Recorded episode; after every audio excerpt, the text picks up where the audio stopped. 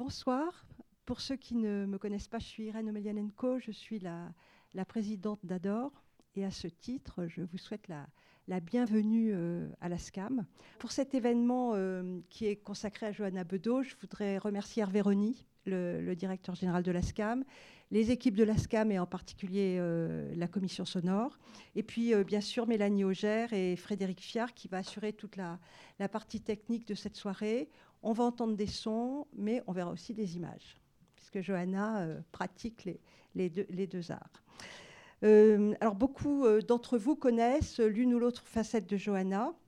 Et ce soir, on va plutôt éclairer celle euh, du documentaire sonore et sonore et visuel.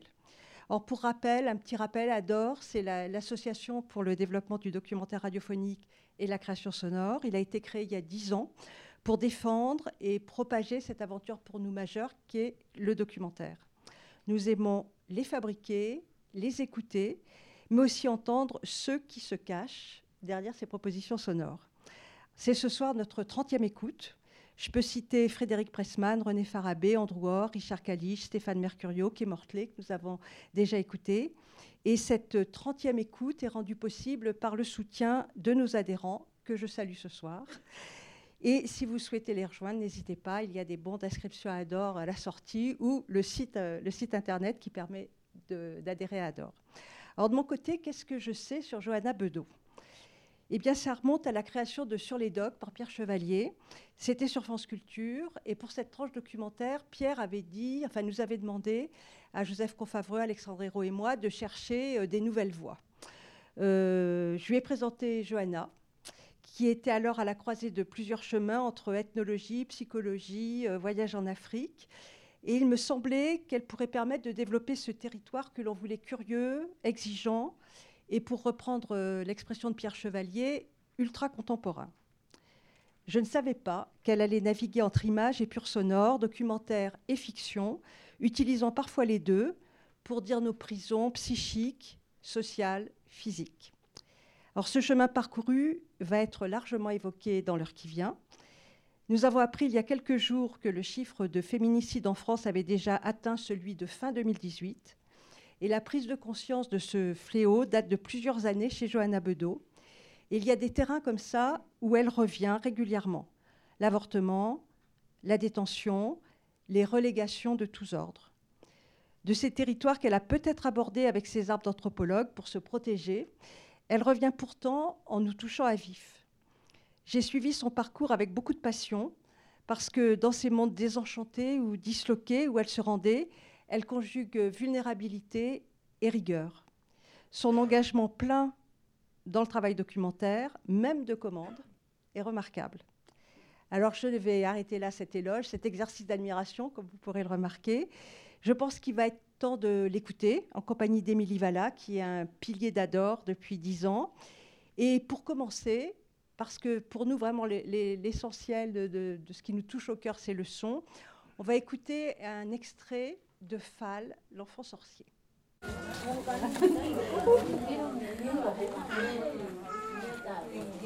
Mama Ganegi. Ibrahim Mama tu. Ben bala.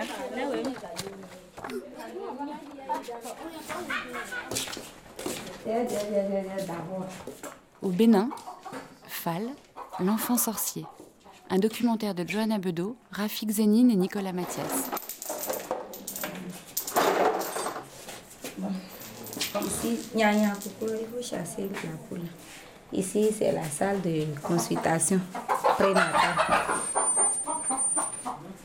Donc, c'est ici qu'on installe les femmes pour leur faire la consultation prénatale.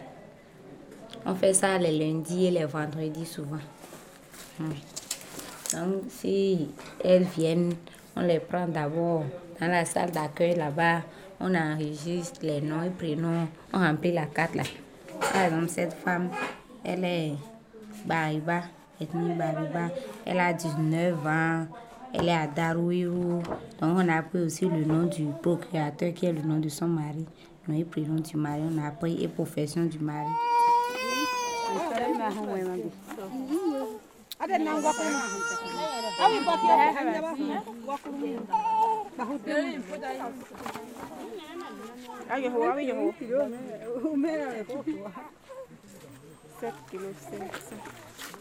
Ayo ho, ayo ho. 7 kg 500. 7 kg 500. Ah oui, faut. C'est bon.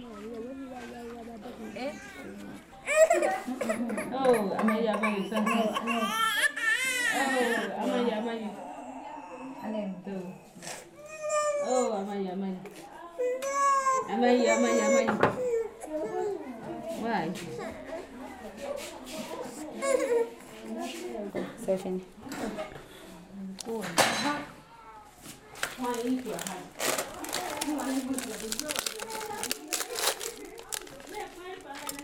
Oui, suis.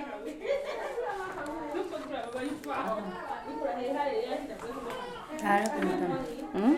I ka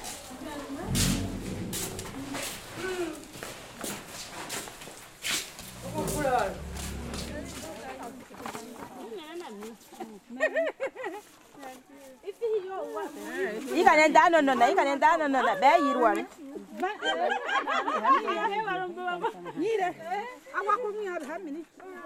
Wai la gbi aso ni. Me ga yiro won. Ya ya na, me ga wi so ni. Awo agina we de yo. Les traditions du peuple Bariba persistent dans le nord du Bénin, où l'on rejette encore les enfants sorciers. Ces bébés qui naissent en siège, dont les premières dents poussent par la mâchoire supérieure ou qui naissent prématurément, seraient tenus responsables des malheurs qui s'abattent sur le village. Victimes de leurs propres coutumes, les Bariba pratiquent l'infanticide rituel dans un souci de préservation de la paix, de la quiétude fondée sur la superstition. Longtemps dans la région, dès qu'un enfant était déclaré sorcier, le chef de la collectivité allait chercher le bourreau. Ce dernier emportait le bébé et le faisait disparaître. En 1994, dans le village de Sekougourou, une maternité est construite pour permettre aux femmes d'y accoucher en vue d'échapper au regard malveillant qui signale les bébés mal nés.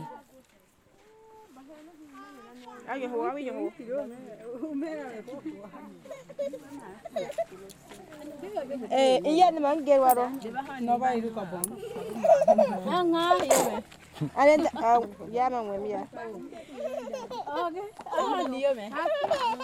Avant, j'étais aide-soignante.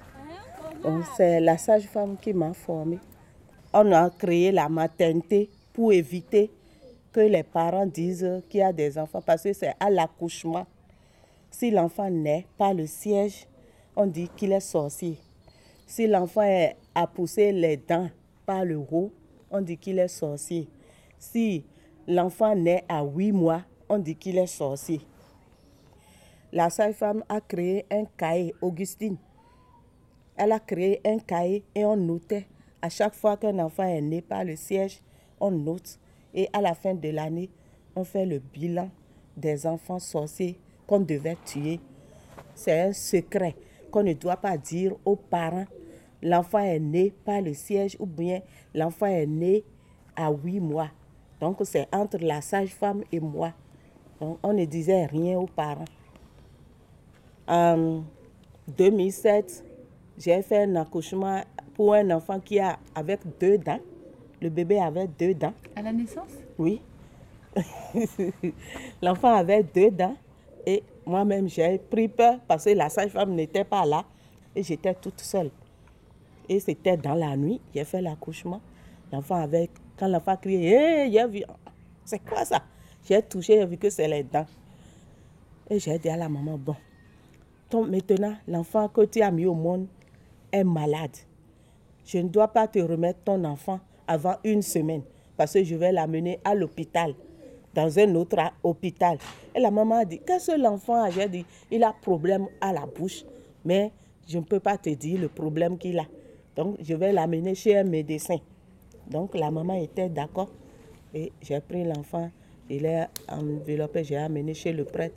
Et c'est le prêtre qui a amené l'enfant chez un médecin. Ils ont enlevé les deux dents. L'enfant doit avoir 7 ans maintenant. Il est à Sekegourou.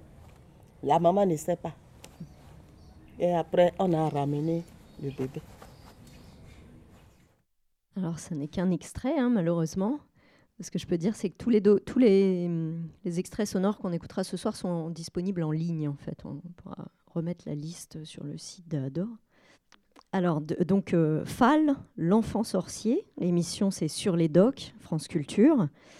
Et ça a été diffusé le 22 avril 2013. C'était dans le cadre d'une série de trois autres documentaires au Bénin. Est-ce que tu peux nous raconter un peu? Est-ce que tu, quel souvenir tu as? Je crois, je crois, que ça, a été quand on a préparé cette émission. Euh, euh, on s'en est parlé? Ouais. Euh... Vous avez dit que ça avait été des conditions de travail pas évidentes, trois documentaires avec peu de temps pour les faire. Euh, en huit jours, avec 800 km de pistes à, faire pour aller faire ces trois documentaires au, nord, au nord du Bénin. Euh, les enfants sorciers, j'en ai entendu parler quand euh, j'ai commencé à travailler, moi, sur euh, l'excision au Mali. Et quand je me baladais un petit peu dans les, au Mali, au Burkina, dans les frontières, etc., on parlait beaucoup des, enfants sorciers.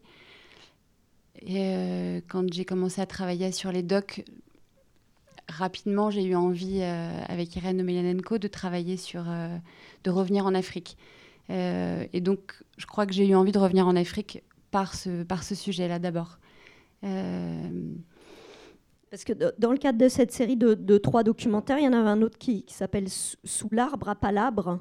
Sur la entre la justice formelle et le droit coutumier. Et puis un autre documentaire euh, euh, qui était ma, maison au pays Somba.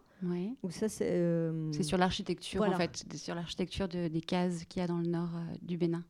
Et puis la, justice coutumière, qui, a, après, qui m'a donné aussi envie de faire un, film sur les, rencontres détenues victimes, justement sur une autre forme de justice.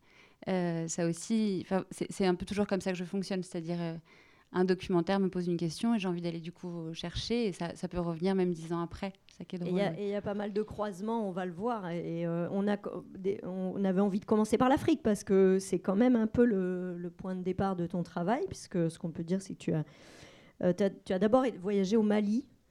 Et voilà, c'était lié à tes, études au départ. On va pas forcément euh, parler de tout ton parcours, mais d'abord, tu t'es intéressé à l'anthropologie et l'ethnologie.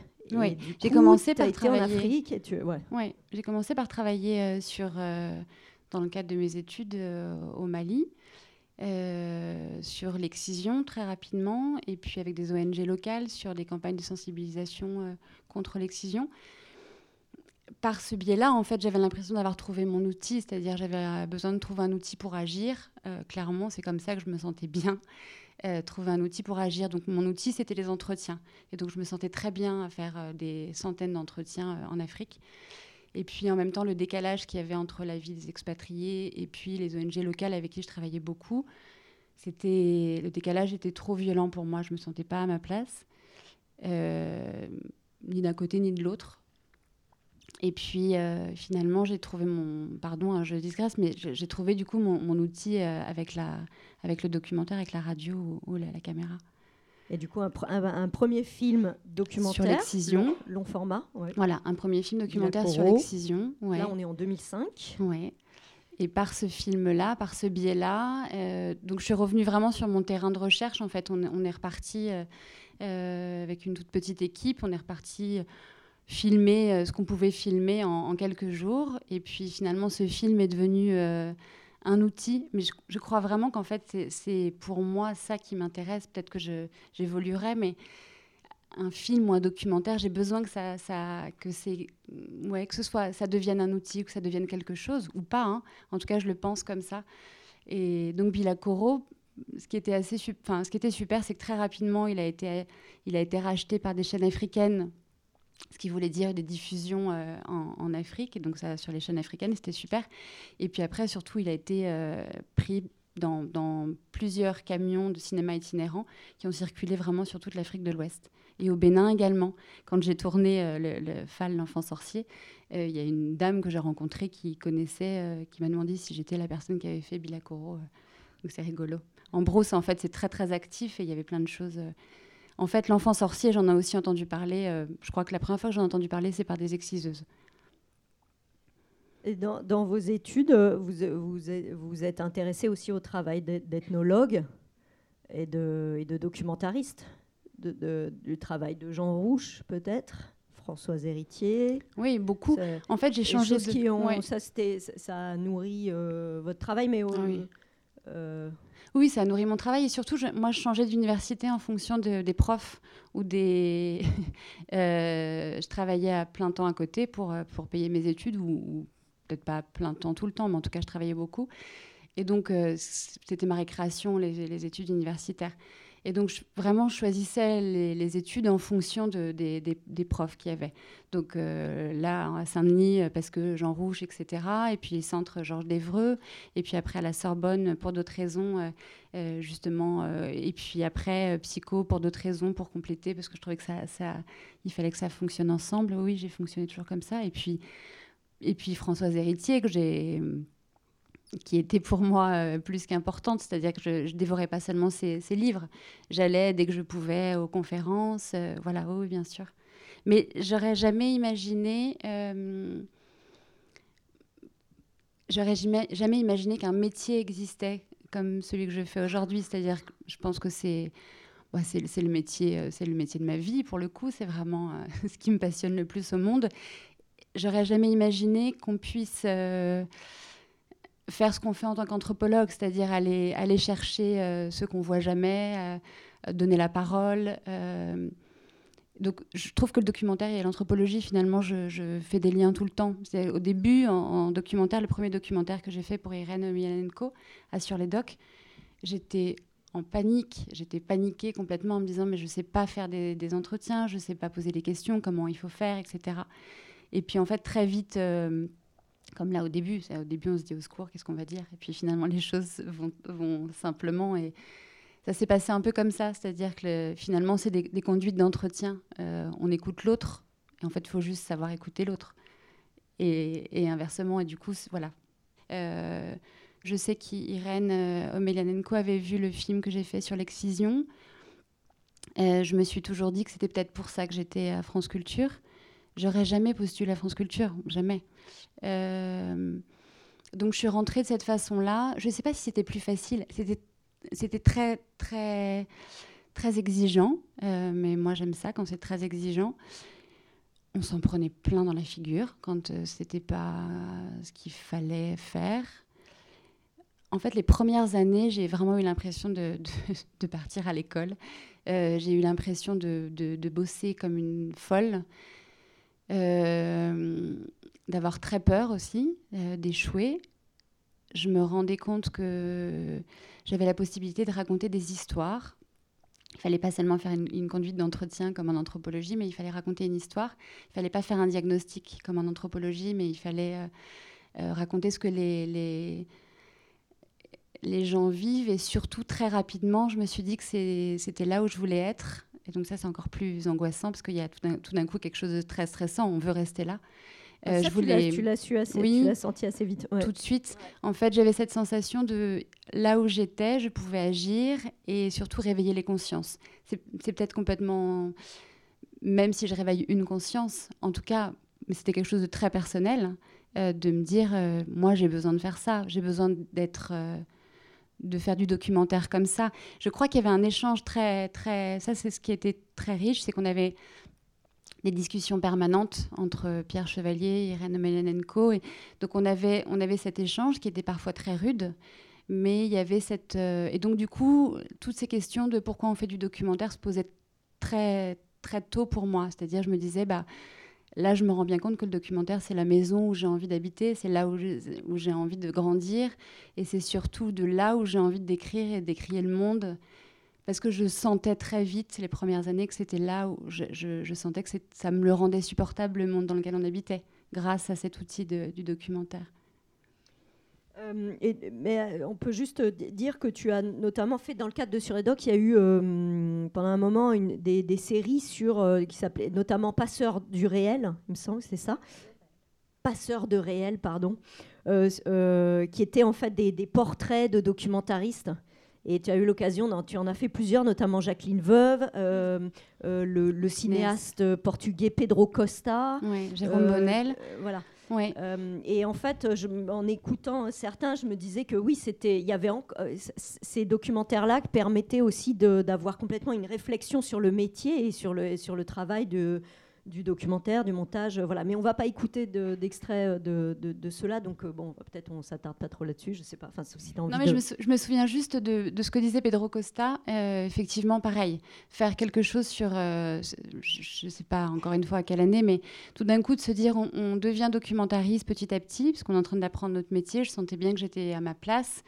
Euh, et tout d'un coup, on se dit il y a une possibilité pour travailler sur un autre documentariste ou, cinéaste qui nous passionne.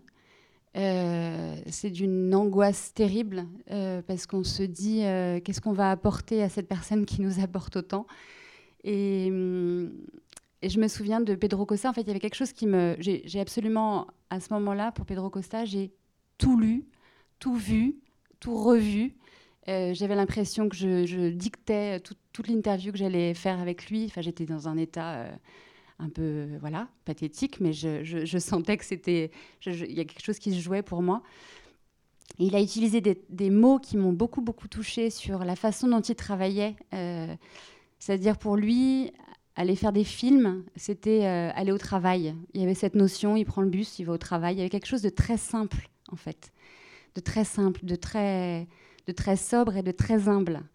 Et je crois que ça, ça m'a vachement accompagnée. Je trouve que c'est très dans le documentaire, il y a ça, il y a quelque chose de très humble quand la personne a, travaillé sur elle et qu'elle est capable de, se mettre en retrait. Voilà. Et donc c'est- plutôt Jacqueline Veuve ou Pedro Costa, ça m'ont m'ont- m'ont beaucoup. Et puis ils parlaient beaucoup d'action aussi, de la façon dont ils agissaient à leur façon. Alors, on va- parce qu'en fait, on a pas mal de choses à vous faire écouter, à vous montrer, donc on va avancer encore et, on pourra dérouler encore, euh, puisque là, on va aussi écouter un autre sur les docs qui s'appelle Ma cité au féminin, que tu as fait. Alors, on, repart en arrière, en fait, puisque ça a été diffusé le, le 29 octobre 2009 et rediffusé ensuite. Euh, voilà. Réalisé par Nathalie Battus. Euh, est-ce que tu, tu- tu veux qu'on en dise quelques mots maintenant On- Ouais, bon alors on, on écoute peut-être et puis on en parle après. Donc euh, voilà, Ma cité au féminin sur les docs. Les frères des autres filles, ils n'arrivaient pas à contrôler leurs filles, mais en tout cas, moi, euh, ils, ils me respectaient. À contrôler leur sœur, vous voulez dire? Elles arrivaient, ils n'arrivaient pas à contrôler leurs sœurs. Ils n'arrivaient pas. Vous Parce que leurs sœurs, elles en- elles s'en foutaient, elles n'avaient pas peur d'eux, alors elles faisaient leur vie. Mais vous pensez qu'une fille, ça se contrôle Qu'il faut la tenir? Des fois, oui. Mais ça, des- oui, des fois, oui. Oui. En gros, oui. Qu'il faut, il faut la, la- il faut faire attention. Il faut bien la suivre. Peut-être pas comme moi, parce que moi, oui, ce que j'ai regretté, en fait, j'aurais voulu, j'aurais bien voulu euh, euh, que mes frères ils me font bouger euh, dans les, dans, dans des endroits et tout. Parce que des fois, quand, quand j'étais avec mes frères, j'étais contente, j'étais heureuse. Plus, j'étais encore mieux que si j'étais avec mes parents. J'étais trop contente. Quand des fois on allait voir la famille et qu'on prenait le métro, j'étais. Je me sentais bien. Quand on prenait le train et qu'on faisait un long trajet, je me sentais bien protégée. Et quand il m'accompagnait euh, quelque part en voiture, en fait, j'aurais voulu que, qu'il- qu'il me- comme j'avais pas le droit de sortir et j'avais pas le droit d'avoir des copines, personne n'est- était bien pour rester euh, avec moi. Donc j'aurais voulu qu'eux, ils, ils m'apprennent euh, des choses. Ils me font sortir. Mais c'était pas comme ça. Peut-être qu'ils avaient des choses à faire, je sais pas. J'ai envie de le mettre au sein pour qu'il s'endort.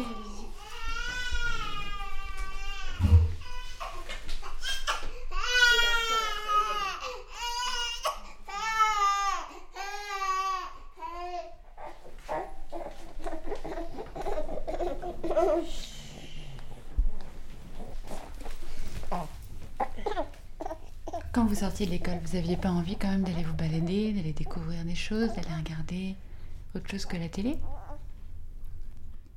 Déjà, quand je sortais, euh, je savais ce que j'allais voir à la télé. Donc j'étais pressée. Parce que mon programme, je, le connais par cœur, le programme de la télé.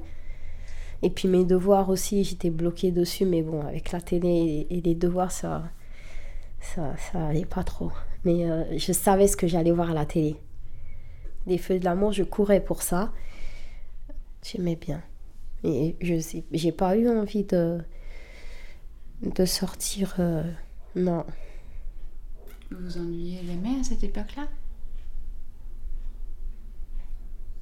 Non, je me rappelle plus quand je m'ennuyais, mais euh, à un moment que.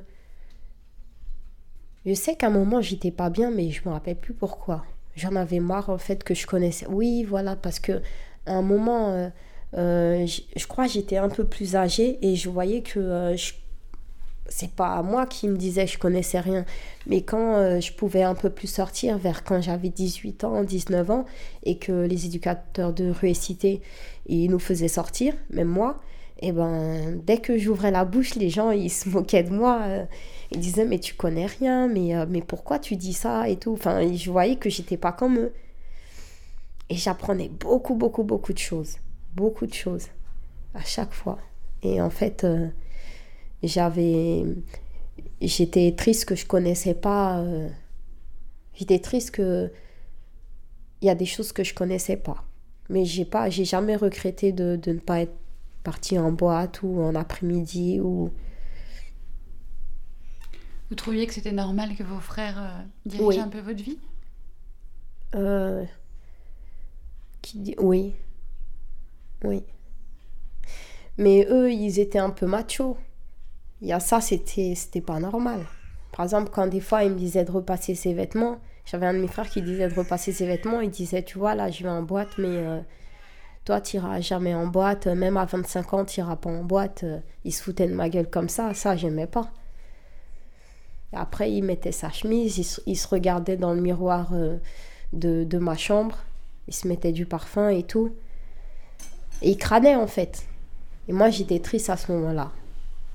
Je me rappelle pas les, les, au- les, les autres fois, mais ça, je me rappelle bien. J'étais triste pour ça. Mais je voulais pas y aller, hein. mais... Il va s'endormir. Et tout quand vous êtes euh, au moment où vous avez commencé à sortir avec les éducateurs de rue et cité, Oui. qu'est-ce que ça vous a fait? Vous aviez eu quelle impression? Quand vous avez découvert justement le monde Ben moi, j'étais heureuse, moi. J'étais bien, j'étais heureuse. Tout était super. Mais pour eux, ils connaissaient déjà ça depuis longtemps. Alors, euh, ils rigolaient à chaque fois que je parlais. Par exemple, quand je sortais, euh, je, vois, je regardais le ciel tout le temps. Je regarde le ciel. Et je disais, regardez, on dirait pas que euh, il y, a, y a ça. Regardez les nuages, comment que ça fait. euh. Et puis eux, ils, ils disaient, mais elle est folle. Ils se foutaient de ma gueule. En fait, on dirait que j'étais un clown. Et moi, j'étais heureuse en même temps. Donc, euh, le cinéma, par exemple, c'est. euh, je suis pas allée beaucoup de fois dans ma vie. hein. Les deux fois que j'ai été, c'était avec l'éducatrice de réussité. Elle m'a emmené voir euh, Titanic et Men in Black. J'étais impressionnée. Je suis toujours impressionnée par beaucoup de choses. Et ça les fait rire. Mes petites sœurs aussi, rigolent de moi. Parce qu'elles, elles connaissent plus de choses que moi. Beaucoup plus. Chaque fois que j'ouvre la bouche, c'est un, c'est un cinéma.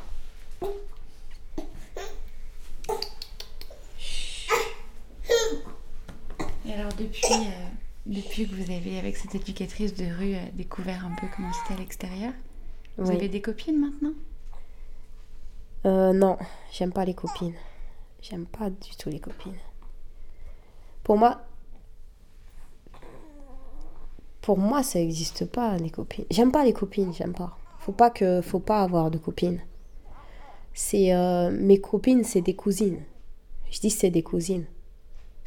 J'ai pas de copines, de voisines, de machin. J'aime pas tout ça. J'aime pas. J'ai pas confiance. Vous avez quel âge aujourd'hui? 28 ans.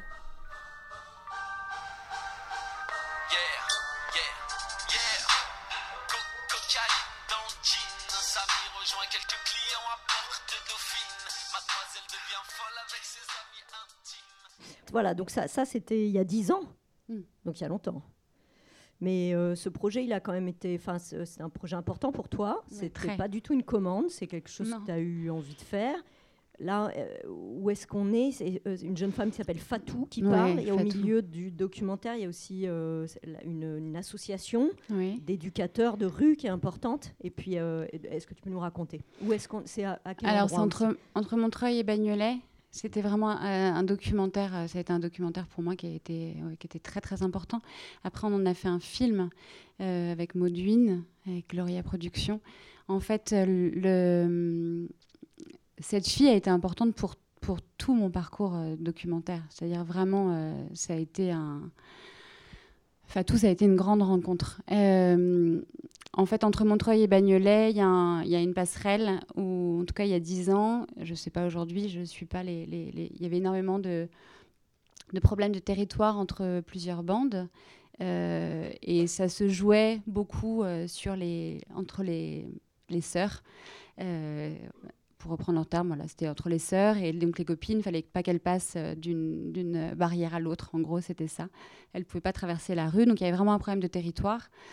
Euh, et hum, on était, euh, on était à Montreuil-Bagnolet et on n'était pas, je ne sais pas dans, sais pas quel pays, on était à côté de, à côté de chez nous ou chez nous. Ça m'a beaucoup, beaucoup marqué en fait la rencontre avec cette éducatrice, Katia, qui euh, en fait était une, la seule éducatrice femme qui pouvait se balader dans la cité, dans les deux cités. Il y avait que des éducateurs. euh, euh, hommes qui étaient sur les canapés. Je ne sais pas si vous êtes déjà rentré dans des associations de quartier sur la, au Val-Fouré ou euh, je, connais juste très bien le Val-Fouré ou alors d'autres territoires en Seine-Saint-Denis. À chaque fois qu'on rentre dans des centres de quartier, alors les choses ont bougé maintenant, mais il y a tous ces énormes canapés, il y a le baby-foot, il y a euh, euh, donc il y a plein de types qui sont avachis, en pleine discussion avec les éducateurs. Il y a des super discussions, hein, très créatives, très, très chouettes. Et de l'autre côté, il y a l'aide aux devoirs. euh, c'est les femmes qui étaient de l'autre côté. Et, hum, et donc moi, pour faire ce documentaire, ça a été, compliqué parce que je, me baladais avec mon, petit Nagra pour essayer de, travailler sur justement l'invisibilité des filles dans les quartiers. Et on me disait, mais n'importe quoi, c'est juste qu'elle travaille, enfin tout, va, tout va bien, blablabla. Et donc j'allais dans les associations de quartier, et puis j'en discutais avec les éducateurs, et puis je demandais pourquoi il n'y avait pas d'éducatrices euh, femmes. Et on me disait, ah, il y en a très peu, euh, parce qu'elles n'osent pas. euh, Voilà, jusqu'à ce que je rencontre Katia, qui m'explique exactement comment les choses se passaient réellement. Donc elle, elle avait la, possibilité de, de- bouger. Elle était surveillée, mais elle avait la, la possibilité de bouger dans le quartier. Et ce qu'elle faisait, c'est qu'elle avait décidé, de, contrairement à ses collègues, d'être mobile en permanence. Et donc, en fait, elle sortait les filles de chez elle. Et donc, Fatou, elle a réussi à sortir euh, très tard, parce qu'elle était contrôlée. Elle avait des frères et sœurs, Fatou, des sœurs, mais Fatou, c'est une jeune fille qui est très belle, qui est, je pense qu'il y avait quelque chose de très... euh, il y avait quelque chose de très, très compliqué chez Fatou parce qu'elle elle se positionnait comme. euh, D'ailleurs, elle fait ce lapsus, euh, c'est pas mal. Elle parle de, de, de fille de ses frères. Enfin, elle, euh, elle se positionne. euh, elle, avait très envie, en fait, d'être la fiancée de ses frères, symboliquement. C'est-à-dire qu'elle avait envie de se, pouvoir se balader dans le quartier avec ses frères parce qu'elle était fière de ce qu'ils étaient. Et puis, au bout d'un moment, elle s'est rendue compte qu'elle était enfermée. Elle a découvert, en fait, ce que c'était la, liberté. Et là, ça, a posé plein de problèmes. Et donc, Fatou, elle- toutes ces questions-là, en fait, euh, elle les a posées à l'éducatrice et en même temps à moi, au micro. Euh, et donc, en, fait, au bout d'un moment, quand elle a osé parler, Fatou, il a fallu l'arrêter. C'est la première fois que ça m'arrivait. C'est pendant qu'on parlait, je lui disais, ça, Fatou, on va pas pouvoir le laisser, c'est pas possible. Ah si, si, il faut que tu le, faut que tu laisses. Alors là, il faut que tu le laisses. Oui, mais alors là, du coup, je vais peut-être enlever cette partie-là quand même, Fatou, parce que là, ça va vraiment être compliqué pour toi après. Ah non, mais ça, tu le laisses, mais en plus, je veux que ça aille. Et donc, en fait, elle s'est servie du micro, puis après, quand j'ai fait un film, elle s'est servie de la caméra. Et donc, on, y- on, était, on, a, on a fait ce film quelques années après. Elle s'est servie de la caméra pour se séparer de, de, de- son mari, euh, où elle vivait exactement la même chose qu'avec ses frères. Euh, ça a été, ça a été très, très formateur pour moi, parce que on, on a cette sensation à un moment donné qu'il faut aussi, on prend beaucoup aux gens hein, euh, systématiquement, c'est-à-dire qu'il faut se poser sans arrêt cette question de qu'est-ce qu'on prend on va faire un documentaire, on va raconter une histoire. Alors oui, c'est super, c'est bien beau de dire qu'on va sensibiliser, on va, on va réveiller les consciences, je ne sais plus ce que je disais tout à l'heure, mais il y a ça, mais il y a aussi qu'est-ce qu'on va leur prendre et quelles vont être les conséquences. Et les conséquences, c'est que Fatou, quand elle a parlé, euh, il y a eu des conséquences avec son mari, je rentre pas là-dedans, mais il y a eu des conséquences avec son mari, il y a eu des conséquences avec son frère qui était en prison, euh, qui a écouté le documentaire, enfin voilà. Et donc, et donc toutes ces choses-là, ça a été... Euh, mais ça a été intéressant parce que du coup, on a, on a pu en reparler. Et moi, là, là où je, n'en reviens pas, c'est que ce qui s'est libéré avec l'outil qui est le micro, comme ça arrive hyper souvent, elle a voulu l'assurer donc elle, elle s'est positionnée. Je me, dis, je, me, dis, toujours que nous, en tant que producteurs radio ou documentaristes, il faut qu'on se positionne. Euh, il faut qu'on soit, qu'on agisse, mais qu'on se positionne et qu'on s'engage. Sauf que eux, de la même manière, parfois, ils veulent aussi cet engagement-là. Et en fait, de, là, pour le coup, c'était intéressant pour moi d'avoir la caméra, parce qu'elle voulait qu'on filme ça. Et on a compris plein de choses avec cette caméra aussi. On a compris le décalage qu'il y avait entre elle et sa, sa plus petite sœur. Elle, elle devait garder cette image de pureté, elle était la représentation de la famille. Sa sœur, pour le coup, elle n'était pas du tout de la même. Euh, euh, elle sortait, etc. Donc voilà, pour moi, ça, ça, a été. C'est le démarrage après de, plein d'autres envies. C'est-à-dire que je n'allais pas m'arrêter là avec l'histoire des, femmes, c'était sûr. Euh, alors justement, voilà, tu as, fait, il y a beaucoup, beaucoup dans ton parcours de sujets qui, moi, me sont apparus tout de suite féministes. Moi, j'ai mis ce mot-là tout de suite, mais parce que, voilà, mais toi, tu, tu, euh, tu, tu, te, tu te définis comme ça Tu t'es dit quoi? Enfin, ça, tu, tu t'es rien dit de spécial, j'imagine, mais non, en fait, je te dis oui, oui, non, en fait, je crois que je me suis jamais dit ça. Euh, Moi, je te connaissais pas et je me suis dit, waouh, c'est génial, ah tous ces sujets féministes et puis en plus des trucs en banlieue. voilà, enfin moi, c'est parce que c'est des choses qui m'intéressaient personnellement, mais les ces territoires périphériques de banlieue, finalement, en 2009, euh, voilà, parce que ça, ça a flambé un peu en 2005, il y a eu les, émeutes, mais, mais voilà, il n'y avait pas tant de choses que ça. Et, euh, en banlieue Oui, alors moi j'ai l'impression que je suis allée par exemple beaucoup, beaucoup dans le 93, beaucoup euh, aussi au Val-Fouré. On va en parler parce qu'on va écouter un... Ouais. donc beaucoup dans le 93, mais pas seulement parce que c'était un territoire, euh, oublié ou périphérique. C'est aussi parce que, pour être honnête, je m'y sentais bien. Euh, un peu comme l'histoire de Fatou, ce qui me plaisait dans cette histoire, c'est il y a des personnes qui sont clairement victimes, mais qui ont une énergie de dingue et qui ont envie de, se sortir de ça. Moi, j'ai les clés pour me sortir de, beaucoup de choses. Euh, Fatou ou d'autres n'ont pas nécessairement les clés. Et donc, des personnes comme euh, Katia, l'éducatrice, ça, ça m'intéressait en fait. La question de la solidarité euh, et de l'action. Et, donc, en Seine-Saint-Denis, j'ai vraiment retrouvé ça. C'est-à-dire, j'allais. Euh, je n'ai pas fait un truc sur les Diangoma attitudes, non, d'ailleurs, ça c'était au Val-Fouré, mais sur. Euh, sur je sais même plus ce que j'ai fait dans le, dans le 93, j'en ai fait tellement, mais tout d'un coup, j'avais cette, impression qu'il y avait toujours un, relais quelque part. C'est-à-dire que c'était euh, qu'il y avait, oui, qu'il y avait une, solidarité et puis une, euh, une solution. Euh, et ça, ça m'intéresse en fait, que ce soit pas seulement quelque chose sur qui, qui, soit fermé, faire un documentaire qui soit fermé, qui s'arrête là. Ce qui est intéressant, c'était de montrer comment comment les choses peuvent s'interroger. Voilà, aller plus loin. Je ne sais pas si je suis très claire, mais Euh, mais du coup, voilà, dans, dans, dans, tout ce que tu as fait, il y, y, a énormément de choses euh, autour des inégalités. Mhm. C'est ça, ça, semble être un, voilà, comme un peu euh, comme une obsession. en tout cas, il y a une obstination mhm. à travailler sur, sur ces questions. Et en fait, je sais même pas si c'est. C'est la question des inégalités, notamment des violences faites aux femmes. On, va, on va en reparler après, mais tu as pris conscience de ça jeune, mais aussi parce que tu as grandi dans un, un environnement, une famille militante aussi Oui, oui, oui. Oui, oui. En fait, c'était très. Dans une famille militante, ça c'est certain.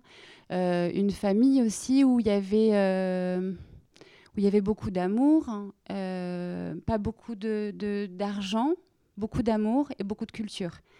je ne sais pas comment expliquer ce que, ça, ce que ça donne. Ça donne des armes démentes. Et donc, euh, ce n'est pas une obsession, les inégalités, mais c'est juste euh, quand on fait le métier qu'on fait. Euh, oui, non, pardon, c'est très mal dit, mais bref. Non, non, non, non. mais, non, mais parce que je me disais ça, je me disais, en fait, le, sujet, il n'a pas besoin d'être militant, le, le sujet qu'on choisit, je trouve, mais il a besoin d'être engagé. Euh, il a besoin d'être dans le réel. Et c'est ça qui m'importe. et donc, travailler sur les violences faites aux femmes, oui. alors, ça fait 15 euh, ans, ça, j'ai regardé, hein, je me plante pas pour une fois, que, je fais du documentaire. Et, et ça fait 15 ans, j'entends exactement la même histoire, c'est-à-dire les gens qui me disent oh, Encore ce sujet, mais punaise, mais t'en as pas marre. C'est hyper lourd, c'est glauque, c'est triste, enfin voilà. Euh, moi, j'en ai pas marre. Moi, je vais bien et j'ai la chance de pouvoir. c'est ma façon à moi de raconter des histoires. C'est-à-dire que je, je travaille sur les violences faites aux femmes, mais parce qu'il faut travailler sur les violences faites aux femmes. Je travaille sur les, voilà la, série que je viens de faire sur les forces de l'ordre. Je travaille parce que parce qu'il faut le faire. Euh, je travaille sur euh, sur le sur les violences faites aux femmes. C'était c'était une évidence. Euh, depuis que je suis petite, je connais ces questions de, violence. Qu'une femme puisse, on puisse détruire sa vie parce que c'est une femme. Pour moi, c'était, enfin, je veux dire, c'est une évidence qu'il faut qu'il faut agir. Donc c'est pas du tout, c'est pas une obsession. C'est-à-dire qu'il faut que je, je, comprenne pourquoi. Donc du coup, je fais un premier documentaire. Euh, euh c'était au tout début sur les docs, sur euh, comment elle s'appelait, Shirazade, qui se fait brûler euh, à vif, parce que je suis incapable de, de, de faire un deuxième documentaire sur le mécénat. J'ai besoin de, c'est super, mais je sens bien que j'ai besoin d'aller un petit peu plus loin. Et puis après, euh, après ça, j'ai besoin d'aller comprendre pourquoi euh, une femme s'écroule dans le couloir. Euh, elle me dit qu'elle a mal à la tête, mais je sens bien que c'est autre chose. Je venais la voir pour une autre raison. Et donc, tout d'un coup, je me dis, il y a un problème. Et puis, du coup, on parle de violences faites aux femmes. Et, donc, c'est évident pour moi, il faut faire un documentaire là-dessus. Et puis après, il y a une rencontre avec Ernestine Renet qui fait que tout d'un coup, bah, je, rencontre une personne qui crée l'Observatoire des violences faites aux femmes. Ça m'accompagne pendant dix ans, parce que du coup, je fais des, films sur les violences faites aux femmes c'est, en fait, je crois que c'est une question qui emmène une autre. J'ai besoin d'aller chercher euh, une réponse. Après, c'est, étonnant toujours ce, même truc qui revient sans arrêt, mais t'en as pas marre d'aller travailler sur. Euh, alors, je crois que j'ai quand même vraiment grandi parce qu'avant, ça me mettait en colère. Euh. Moi, je trouve, moi, je dirais pas t'en as pas marre, je dirais plutôt c'est remarquable, mais. oui. Alors avant, ça mettait en colère parce que du coup, on a, cette impression de, de se dire, ah, punaise, on va encore apporter un truc lourd pour les gens. Euh, on se dit, moi par exemple, j'ai fait un documentaire sur l'avortement il, y a sept ans. J'ai pas du tout, j'en ai pas du tout fini avec ces questions. Je ne peux pas faire simplement un documentaire sur la maternité des Lilas et montrer à quel point la maternité des Lilas est militante, c'est formidable. L'avortement, voilà, il y a le RU 486, il y a l'avortement qui existe. Mais sauf que là, aujourd'hui, vu, les conditions de, l'avortement en France, évidemment qu'il faut travailler sur, euh, sur le, pouvoir médical, puisqu'il y a un vrai souci avec le pouvoir médical, avec cette prise de position. Et donc, du coup, j'écris, je propose une série. Là, elle est acceptée, c'est formidable. Et du coup, je peux continuer à aller travailler là-dessus. C'est comme ça que je fonctionne, en fait. Et quand on, on s'était vu pour préparer un petit peu, tu, tu avais dit aussi que hum, avant, tu, quand tu étais face à des personnes euh, réactionnaires ou enfin avec, euh, avec qui tu oui, tu, tu n'étais absolument pas d'accord. Euh, alors, on, peut, justement, il y a des sujets comme les forces de l'ordre et la manière de faire la police aujourd'hui, qui est un grand sujet de société, mais tu es beaucoup sur des, des, grands sujets forts comme ça. Et les violences faites aux femmes, on n'arrête pas d'en parler, c'est ultra d'actualité. Et, et, du coup, et tu disais que voilà, c'était difficile mais que maintenant, en fait, finalement, ça t'intéressait aussi de, voilà, davantage d'essayer de, de comprendre. Alors, est-ce que tu oui, c'est, sens, c'est dans ce sens-là que je me dis euh, que j'ai, un peu grandi euh, avec mon rapport aussi au documentaire et puis à la parole de l'autre. C'est-à-dire que je crois vraiment qu'avant j'étais dans une, dans une réaction très, très de rejet tout de suite euh, quand, quand je comprenais pas la personne. Et maintenant, c'est aussi pour ça que j'ai envie d'aller voir, par exemple, la question du pouvoir médical, parce que ça m'intéresse de Par rapport à la- à à l'avortement, un projet sur lequel tu travailles actuellement, qui est la- la- dans le cadre de la série documentaire. Oui, qui tout sera- à fait. voilà. Et tu avais fait un, un précédent euh, documentaire sur l'avortement qui s'appelait Chambre 28, mais qui date d'il y a. Ouais, j'ai- 7-8 ans. Ouais. Et c'est vrai que d'entendre ceux qui, pour qui, par exemple, l'avortement, euh, c'est pas possible, euh, d'entendre ces jeunes médecins qui ont eu trois heures de cours pendant tout leur internat sur la question de l'avortement, ils arrivent avec leur passé culturel, leur, euh, histoire de vie aussi.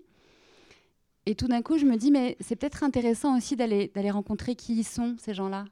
Euh, je, crois qu'en fait, les choses ont changé pour moi aussi quand j'ai fait une rencontre intellectuelle qui a été hyper importante dans, dans tout- toute mon histoire de la radio. C'est Jean-Marie Delarue, qui est le premier contrôleur euh, général de privation de liberté, qui a été une personne vraiment clé pour moi et qui l'est toujours.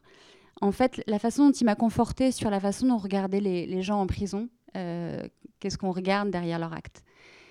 Et c'est un, c'est un peu la même chose, c'est un peu, c'est un peu, peut-être un peu réducteur, mais ça, ça me fait penser à ça. C'est-à-dire que maintenant, je crois que je suis capable aussi d'entendre la personne parce que j'ai un peu envie de d'aller plus loin. C'est-à-dire que j'ai- pas envie de vivre euh, toute ma vie de manière divisée. J'ai pas envie de passer mon temps à expliquer à mes enfants qu'il y a les bons, il y a les méchants. J'ai envie d'aller un peu plus loin. Et ce qui a été aussi pour moi très important, c'est le film que j'ai fait avec Marie Agnelli euh, l'année dernière ou il y a deux ans. Enfin, pareil, le- les films durent tellement longtemps que je sais plus trop. En tout cas, qui a été diffusé l'année dernière sur les rencontres détenues victimes.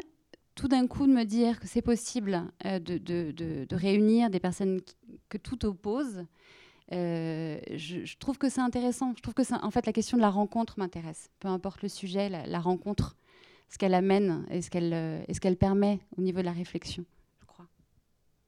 Je, je voulais qu'on écoute un, mais on peut aussi passer euh, plus vite, qu'on écoute un extrait de- d'un documentaire des Les Pieds sur Terre, parce que tu as fait pas mal de Pieds sur Terre au tout début aussi, enfin de ton, quand tu es arrivé à France Culture en 2007-2008, mais tu en as fait quand même une vingtaine. Oui, c'était génial, c'était hyper Euh, formateur. voilà. Mais là, on ira plus vite parce qu'il y a aussi des choses dont on a déjà parlé. Alors, j'ai choisi ce documentaire que tu as cité tout à l'heure qui s'appelle La Diongoma Attitude. Euh, encore des femmes. Bon, mais cette fois-ci, on va rigoler un peu plus. euh. Euh, et et, euh, pareil, on revient en arrière. C'est assez, euh, ça a été diffusé le 14 janvier 2008. Voilà. Mais c'est aussi en ligne puisque ça a été rediffusé. Bah, on écoute et on voilà on, parlera peut-être pas beaucoup et après comme ça on pourra enchaîner un peu plus et on passera à un extrait vidéo après voilà.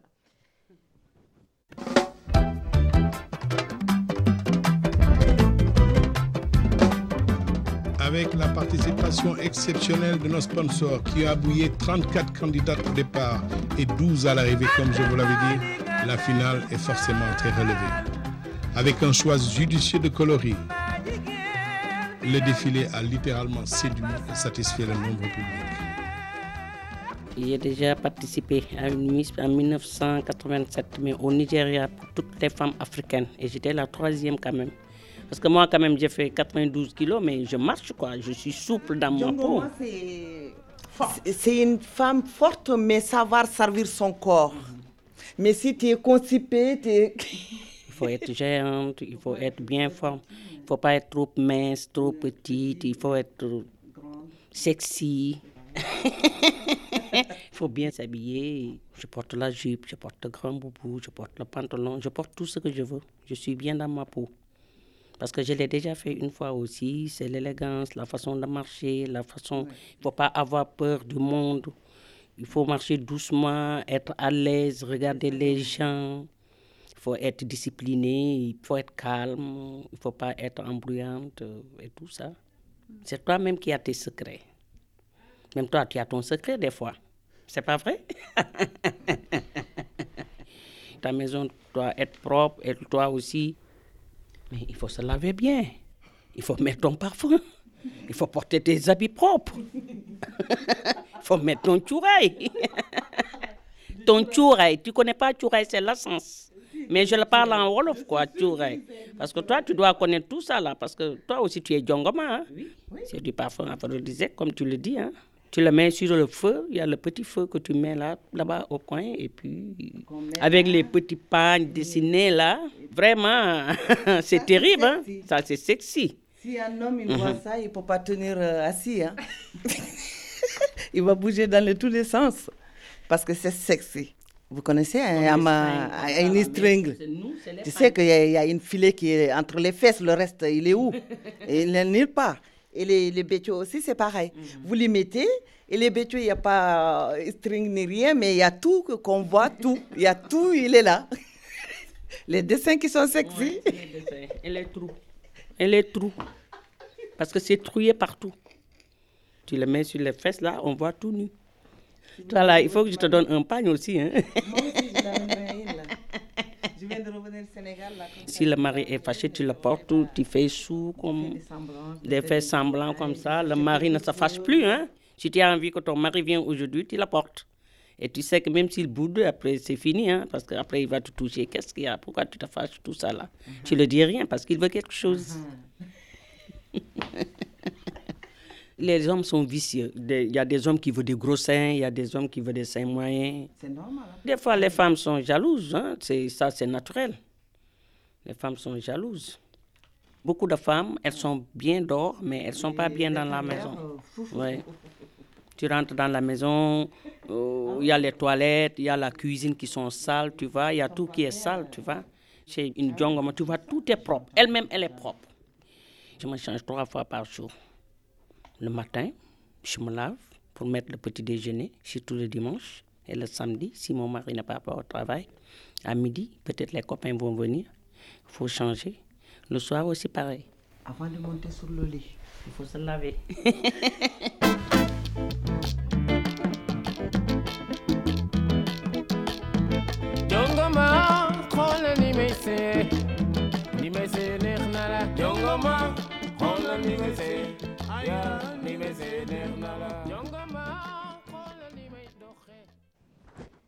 Voilà. Euh, mais ça, c'est pareil, ça remonte à loin. J'imagine, du coup. Après, je me suis fait la réflexion, je me suis dit, bon, on a pas mal de d'extraits qui sont assez anciens en fait. Après, tu as arrêté de. Tu, vous, bon, j'arrive plus à dire vous, désolé. De faire des pieds sur terre? Oui. Oui, euh, c'était super. C'était une vraiment, c'était, enfin, c'était super dans le sens où c'était une, é- une, une vraie école, euh, une vraie école pour apprendre à faire de la, de la radio, je trouve. C'était, c'était super. Et puis il y avait cette euh, grande liberté qu'il y avait aussi à sur les docs, mais de, de pouvoir changer de sujet régulièrement, de puis de pouvoir aller rencontrer des gens, euh, des gens partout. Enfin, le, le sujet que j'ai fait sur, euh, sur euh, l'Afrique, là, le blanchiment de la peau, les diangomas, etc. Sur la dalle du Val-Fouré, j'ai fait plein de choses. euh, À Mantes-la-Jolie, donc. À, à Mantes-la-Jolie, oui, pardon. J'ai fait beaucoup de choses euh, sur des sujets différents, mais du coup, en fait, avec les, pieds sur terre, j'investissais des territoires comme ça. Donc, euh, c'est vrai que le, le Val-Fouré, je l'ai beaucoup fait avec, euh, avec les pieds sur terre. Et puis, alors que la, la Seine-Saint-Denis, c'était beaucoup plus euh, avec, sur les docks. C'est des sujets beaucoup plus longs. Et ce que tu, tu avais dit aussi, c'est que tu avais à la fois une appréhension, parce que c'est pas toujours évident en fait, et en plus, bah, toi, tu es blanche. Et puis là, euh, et par exemple, tu as été à Mantes-la-Jolie pour projeter Bilakoro, qui est quand même un film sur l'excision euh, tourné au Mali. Et voilà. Et en même temps, euh, et en même temps, ça se passait finalement toujours bien, et tu avais toujours envie de. Oui, il y a eu des de- réactions. enfin, Ouais, en fait, quand, euh, quand on n'est pas dans notre territoire à nous, il y a toujours euh, un peu des appréhensions. De toute façon, euh, peu importe les sujets qu'on traite, là, le sujet de l'excision, j'ai eu plein de, de, de, pressions, des espèces de menaces parce que moi, j'étais pas excisée, que je me permettais de travailler sur l'excision. Donc oui, il y a eu des projections hyper compliquées, euh, très compliquées, avec euh, des, des vraies réactions violentes. Et en même temps, dans ces mêmes projections, pardon, il y avait euh, ces personnes qui, tout d'un coup, euh, s'autorisaient à en parler à leur enfant parce qu'elles venaient de voir un film. Voilà. Mais oui, il y, a- eu, c'est- parce que j'étais blanche, mais il y a aussi parce que j'étais avec un micro, c'est-à-dire euh, sur la dalle du Val-Fouré, par exemple, quand je venais faire un sujet sur je sais plus quoi. euh, Enfin, j'en ai fait Il y vraiment en a un beaucoup. sur la, les, le- le- les bruits que font les voisins, il y en a un autre sur le, le- marché, Ouais, lieu, vraiment, avec oui. un éducateur pareil, un peu, Ouais. je crois que tu suis. euh, Qui est, euh, Mais en tout cas, c'est vrai que je me suis retrouvée, une fois, on en a tous des anecdotes comme ça, mais je me suis posé vraiment plein de questions. C'est-à-dire, je suis arrivée avec mon agra, hyper contente d'aller là, mais parce que euh, il y a plein de moments où j'avais la trouille. hein. Euh, De toute façon, il y a plein de moments où on a peur euh, quand, on, tourne ou quand on enregistre sur des sujets comme ça. Mais euh, je suis arrivée avec mon micro, j'avais rendez-vous avec deux, personnes, et puis je me suis fait accueillir avec des tournevis. bref, donc j'ai eu très très peur. Et j'ai compris aussi que TF1 venait de passer avec euh, des casquettes et en leur demandant de faire le tour euh, de la dalle. Et donc, ça avait créé tout un truc, etc. Ça, c'est- Enfin, il y, avait... Quand moi, j'allais faire des sujets comme ça, il y avait en permanence des histoires comme ça. Puis aller expliquer à quelqu'un que non, on n'est pas journaliste, qu'on est là pour, euh, pour France Culture, déjà, voilà. Et puis qu'on est là pour raconter une histoire, qu'on a le temps, qu'on n'est pas là pour, pour faire de la caricature. Bon, c'est pas toujours...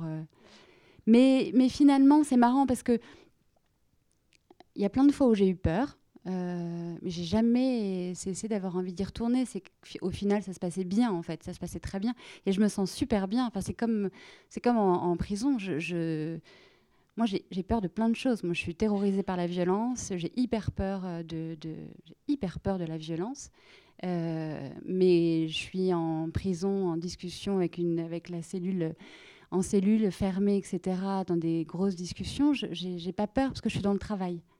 Euh, là- alors, donc là, là, il s'agissait de, oui, d'un- d'une tradition du Mali. euh, C'était les, les Miss. Euh, On, on dit aussi donc les Diongoma, les Miss Mama Kilo. Ouais. Parce que voilà, juste pour eux, parce qu'on a juste diffusé l'extrait, on n'a pas trop parlé, mais, mais voilà. Mais c'était dans le cadre d'ailleurs d'une D'une série sur euh, l'Afrique, oui. Voilà. Tu, tu es retourné au, à Mantes-la-Jolie récemment. Euh, pour peut-être du coup on peut parler un petit peu de ce- cette dernière euh, cette- une série très récente qui a été diffusée il y a deux semaines Ouais. Sur euh, dans l'émission euh, la, la série documentaire et donc euh, sur, les forces les de l'ordre qu'on a oui. évoqué Ouais. un petit peu tout à l'heure donc c'est une série que, que, que j'ai faite avec Angélique Thibault, euh, qui est une réalisatrice radio avec qui je travaille beaucoup, beaucoup depuis, depuis trois ans. Euh, c'est une série qui avait été une commande et une série qui avait été annulée le lendemain de l'affaire Benalla. Et puis, euh, et puis on m'a, France Culture m'a, demandé à nouveau d'y aller. Euh, J'avais pas très envie de travailler sur ce sujet. Euh, C'était vraiment compliqué au départ. Et puis, comme à chaque fois, en fait, ça a été, ça a été transcendant, passionnant. Euh, et puis, j'avais quand même toujours cette grande liberté qu'on a en radio, c'est-à-dire la, liberté de, faire ce qu'on a envie, de raconter ce qu'on. Alors, on ne fait pas des sujets d'actu, pourtant, on était en plein milieu dans une actualité très, très, très hard. Et c'était très intéressant, justement, de retourner au Val-Fouré. Ça a été formidable de retrouver des gens que je n'avais pas vus depuis des années. Euh, puis de retour, de- voilà, de, de- je sais pas si vous voulez que je parle des, des documentaires. parce qu'en mais- fait il y a quatre épisodes mais il y en a un qui parle de ce qui s'est passé avec- dans un voilà Mantes-la-Jolie avec des jeunes euh, euh, qui euh, à qui les forces de l'ordre ont demandé de mettre les mains derrière la tête enfin vous avez peut-être euh, suivi cette actualité Ça a été très. Il y a eu plein de questions qui se sont posées pendant le documentaire. C'était, une actu que tout le monde connaissait. Comment, rendre compte de ce qui s'était passé en documentaire? Comment entendre quand même euh, ne pas entendre que les familles, euh, euh, ne pas entendre que les jeunes, ne pas entendre que les gens du quartier, mais entendre aussi euh, le, policier, euh, le commandant de police euh, qui a mené. Euh, qui a mené toute cette, toute cette affaire. Euh, Ça a été bon, voilà, ça a été plein d'étapes. Et puis cet avocat, Ari Halimi, euh, sur lequel on s'est aussi beaucoup appuyé. Et comme très souvent, c'est-à-dire comment réussir à, refaire un documentaire qui soit un documentaire qui soit pas de l'actualité. Moi, mon besoin, c'était d'aller aussi vers des peut-être des protections. J'avais besoin que, par exemple, qui est avec avec Angélique Thibault, on s'est posé plein de questions, euh, rendre compte, c'est-à-dire que c'est pareil, il faut se positionner. Et donc euh, rendre compte de, ce qui se passait réellement, mais se positionner quand même, c'est-à-dire euh, on avait envie de faire parler les jeunes, et donc du coup on a trouvé cette idée de, faire parler un, narrateur. Et donc toutes ces choses-là avaient, son importance pour prendre du recul, et puis aussi essayer de se dire aller plus loin. Que le Val-Fouré, qui est un endroit que j'affectionne beaucoup, euh, avec ces familles qui avaient vécu euh, des drames. Et, et donc, du coup, mon- notre idée, c'était aussi de se dire, euh, on a besoin de s'appuyer sur des gens comme, encore une fois, Jean-Marie Delarue ou Édouard Durand, un juge pour enfants, pour rappeler des choses autres que l'actualité, euh, pour s'écarter un peu du sujet. Enfin, voilà. pas. Jean-Marie Delarue, avec qui tu avais fait un sur les un Un avoine nu, ouais. euh, qui est quelqu'un qui a beaucoup compté pour toi, comme Ernestine René dont tu parlais, qui a. On va on va reparler d'Ernestine René justement après parce que on va regarder un extrait vidéo de d'un court métrage qui s'appelle Anna que tu as réalisé en 2013. Et, dans le- et voilà, et, là- et c'était- ça a été une série de quatre fictions, c'est ça, qui ont été en fait euh, quatre outils qui t'ont été commandés Par la MIPROF, par la Voilà. mission interministérielle pour la protection des femmes. En fait, ils cherchaient un, un outil. Euh, ils cherchaient un outil pour essayer de. C'est-à-dire que la radio, c'est formidable, mais il faut pouvoir y avoir accès. C'est-à-dire qu'il faut pouvoir écouter la radio. Il faut pouvoir s'autoriser à écouter. Euh, Il y, a, des gens, par exemple, là, ils avaient envie de créer un outil qui soit un outil euh, presque de, formation. On se disait, il y a un problème en médecine, toujours, on parle absolument pas de la question des violences. Les médecins savent même pas comment poser la question aux femmes. Ils ont souvent un questionnaire pour savoir comment la femme va, etc. Et donc, du coup, comment intégrer euh, dans ce questionnaire cette femme qui vient vous voir pour une autre raison, euh, voilà, pour une question de violence, et en même temps, elle nous dit qu'elle a mal au ventre, etc. Donc, l'idée, c'était de créer un outil de sensibilisation. Et ça, moi, ça me plaît beaucoup, créer des outils, enfin, de chercher en tout cas comment faire. Et on se disait, le documentaire, là, pour le coup, quand les gens écoutent un documentaire, quand les gens écoutent Fatou, ils écoutent Fatou, ils se disent c'est Fatou, c'est pas moi. La pauvre Fatou, ce qu'elle vit, c'est hyper dur, etc. Euh, là, ce qui était intéressant, c'était de se dire on va passer par l'outil de la fiction euh, pour justement pouvoir peut-être avoir peut-être plus de personnes qui, qui peuvent s'identifier à cette femme-là. Euh, donc voilà, on a créé, il y a eu quatre demandes par le ministère de, de- créer ces outils sur des sujets Donc, un bah, peu différents. Pour, euh, créer plus d'identification et, euh, et voilà, et la radio étant plus élitiste, plus, plus compliqué Alors, pour te. Oui, je trouve qu'elle est plus élitiste et en même temps, je trouve ça assez drôle comme en... toujours en, prison, mais parce que c'est un peu mon lieu d'expérimentation. Le, le nombre de gens qui suivent France Culture, c'est drôle. C'est-à-dire qu'en fait, on, on est aussi, peut-être qu'on a aussi cette, cette impression, peut-être un peu prétentieuse aussi, hein, de se dire euh, qui écoute France Culture? Eh ben, plein de gens différents écoutent France Culture. Donc, ce que je veux dire, c'est il faut être capable et disponible dans sa tête pour écouter le- ce média euh, qui est, enfin, la radio, c'est pas évident en fait de, de se détendre et d'écouter quelque chose. C'est pas, euh, voilà. Et du coup, voilà, tu as accepté cette mission et il y a eu quatre courts-métrages sur des, des- des questions euh, liées aux, aux violences faites aux femmes. Oui, il y a eu donc euh, il y a eu Anna, il y a eu Elisa sur les violences sexuelles, il y a eu euh, Tom et Lena sur l'impact des violences du couple sur les enfants, et puis euh, il y a eu une femme comme moi. Euh, ouais, le dernier c'était une femme comme moi, qui était produit par Petit à Petit euh, Production. Alors justement on va regarder on va regarder un extrait de ce premier court métrage Anna réalisé donc en 2013. Puis on, pourra en reparler après. Et là on est au cœur des choses qui t'ont animé beaucoup aussi hein, sur ces questions des inégalités, des violences faites aux femmes. Vous pouvez poser vos affaires. Je peux garder mon pull si j'ai un peu froid. Bien sûr. Allongez-vous.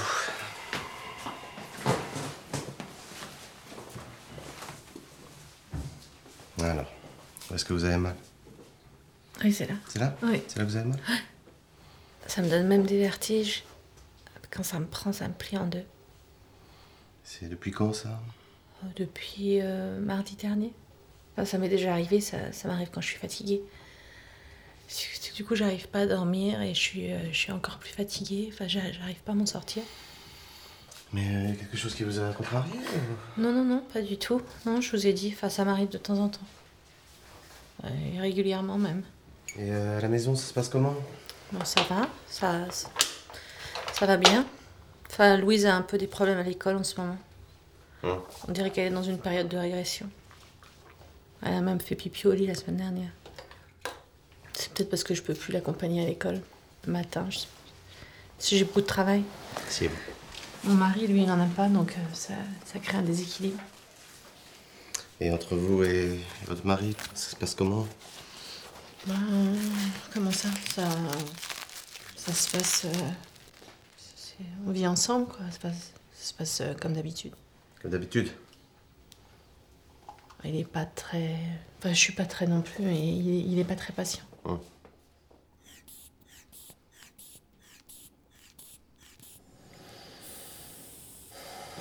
« 9,5. Petite forme, hein Petite tension, enfin bon, rien d'alarmant. Et euh... Quand votre mari perd patience, ça se passe comment? Bah, d'habitude, ça va. Mais euh, hier, j'ai j'ai cramé les lasagnes. Alors, euh, ça. Bon, euh, il aime pas quand c'est cramé, donc ça, ça a crié un peu fort. Ouais. Parce qu'il est, il est maniaque. Mais bon, il faut le comprendre, sa mère est- était très peu soigneuse. donc- Il aime bien que la maison soit bien tenue. Ah oui. Impeccable. Oui. Allez-y. Eh ouais, c'est pas facile tout ça. hein. Le travail, les tâches ménagères. Puis la petite aussi, là, c'est ça qui vous épuise. Oui. Du coup, tout le monde est fatigué, puis euh, on s'énerve, quoi. hein. Mm. En fait, il m'a traîné par les cheveux devant ma fille. Donc, euh, on s'est disputé. Mais ça, ça arrive pas tout le temps. Allez-y.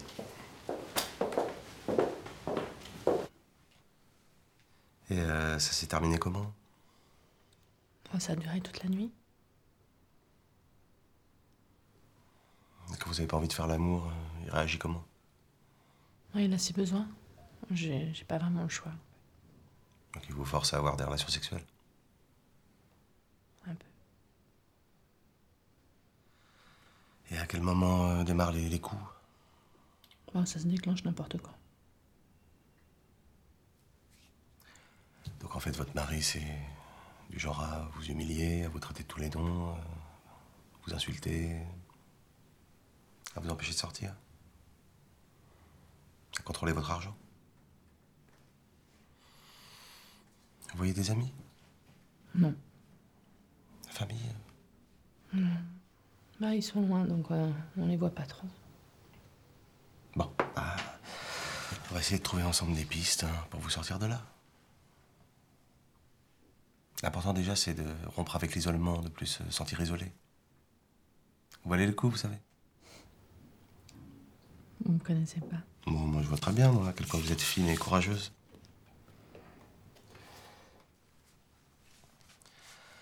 Bon, je vais vous prescrire un, médicament un petit peu plus fort que le Malox.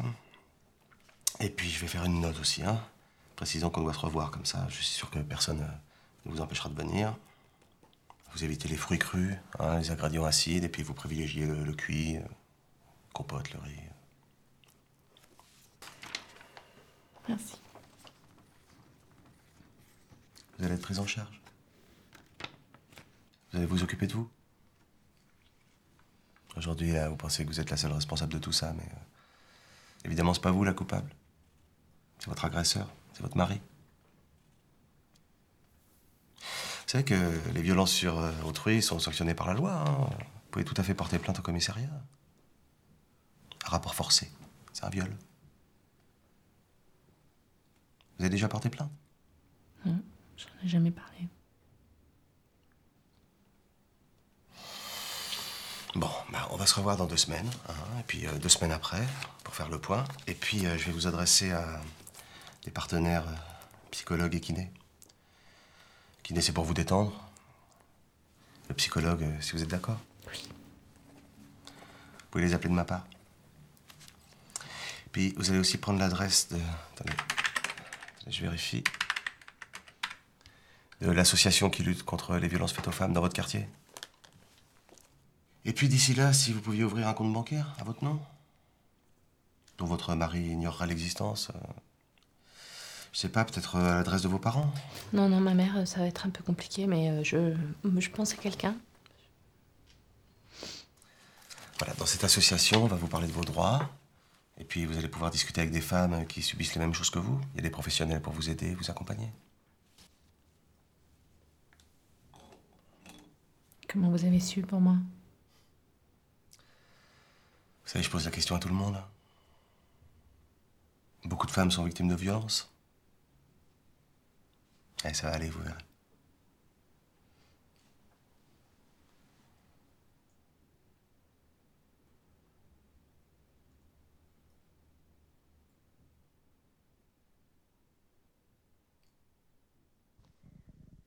Anna, donc, euh, qui, qui effectivement est vraiment un outil, puisque c'est un film, a priori, que tu avais l'air de te dire, qui était euh, très utilisé et diffusé aujourd'hui encore, notamment à la, à la faculté de médecine. Ouais, ouais, c'est super, à la fac de médecine maintenant. Avec enfin, maintenant, je sais pas, mais en tout cas, au, au moment où le film, on enfin, le ouais, l'année d'après, je crois qu'ils l'ont intégré dans la première année, donc c'était super, première année de médecine. En fait, les, films, ils ont vraiment été créés pour ça. Ils ont été créés euh, parce qu'il y avait un besoin euh, pour la police d'avoir un outil. euh, il y avait un besoin pour euh, euh, pour les, je sais pas, par exemple, pour Tom et Lena, c'était vraiment un besoin euh, que les, que à l'éducation nationale, il y avait un besoin pour repérer euh, les, enfants euh, qui étaient qui étaient impactés par la violence familiale, etc. Donc il y avait toujours, euh, toujours cette recherche euh, d'abord euh, de formation et puis nous on créait l'outil en fonction. Et avec, euh, alors c'est vrai que vous avez fait beaucoup de documentaires euh, donc sur ces questions. hein. Il y a eu euh, notamment, par exemple, la, la- la série documentaire qui était destinée d'abord à l'émission sur les docs, je crois, mais finalement après l'émission a disparu. Donc ça a été la série documentaire, c'était les combattantes sortir des violences faites aux femmes. Donc là, il y a quatre documentaires d'une heure. hein. Euh, chambre 28 euh, qu'on a cité sur l'interruption volontaire de grossesse, Euh, des documentaires aussi sur des choses un peu, enfin d'autres sujets qui touchent à ça, mais qui sont sur la virginité, sur vraiment sur les violences faites aux femmes aussi, hein, sous les coups en 2010, un, autre plus ancien en 2007.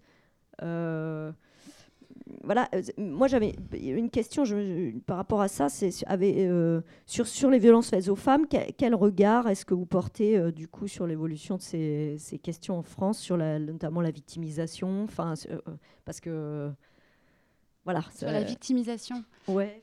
Alors sur l'évolution, je trouve que ce qui est, enfin, juste par rapport au travail que, que moi j'ai- il y a dix ans, j'ai vraiment commencé à travailler sur, ce sujet-là.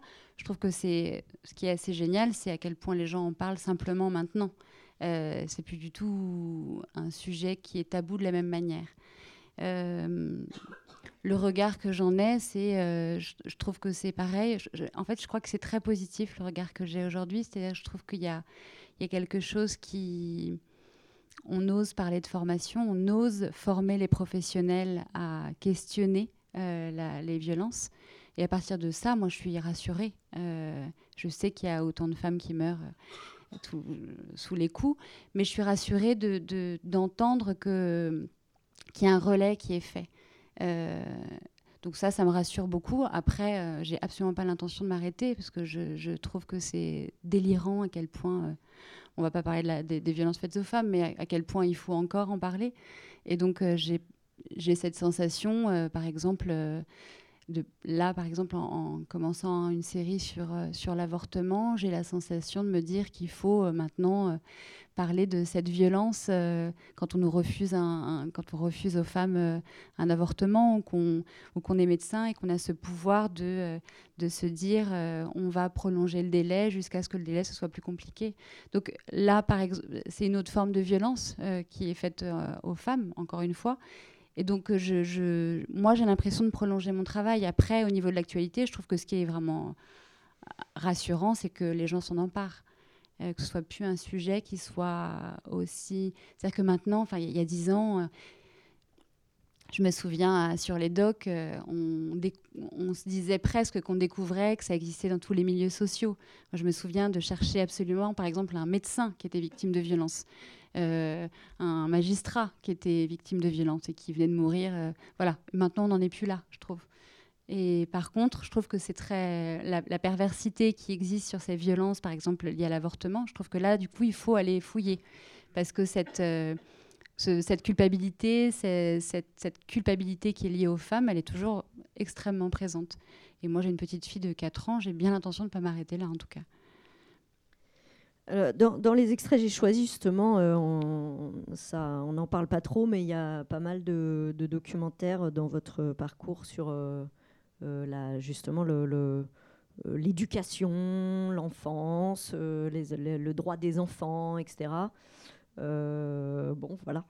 C'est pareil, c'est un, peu, c'est un peu la même question. C'est, des sujets sur lesquels euh, moi j'ai été bien aimée. euh, et et je, je, vois en- je vois aussi ce- cette, euh, cette relation, euh, cette coexiste, tous les liens qui existent entre euh, les gens qui, subissent et ceux qui, qui peuvent se protéger de ça. Et ça m'est insupportable. Et donc, oui, bien sûr, les centres de placement immédiat, c'était un documentaire, par exemple, que j'avais fait sur les docs, qui m'a beaucoup marqué, de voir ces gamins qui, euh, avaient entre 4 et, et 17 ans, qui étaient, euh, là euh, parce que ça se passait mal dans leur famille et qui euh, jouaient les gros durs, qui s'endormaient avec des gros nounours. Alors, on connaît toutes ces images.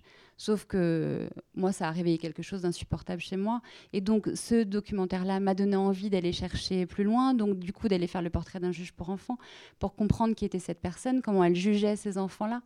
Euh, aller voir plus d'éducateurs pour comprendre euh, ce qu'ils faisaient de ces jeunes-là, comment on les accompagnait avant qu'on les retrouve en prison. Est-ce que ça peut s'arrêter avant?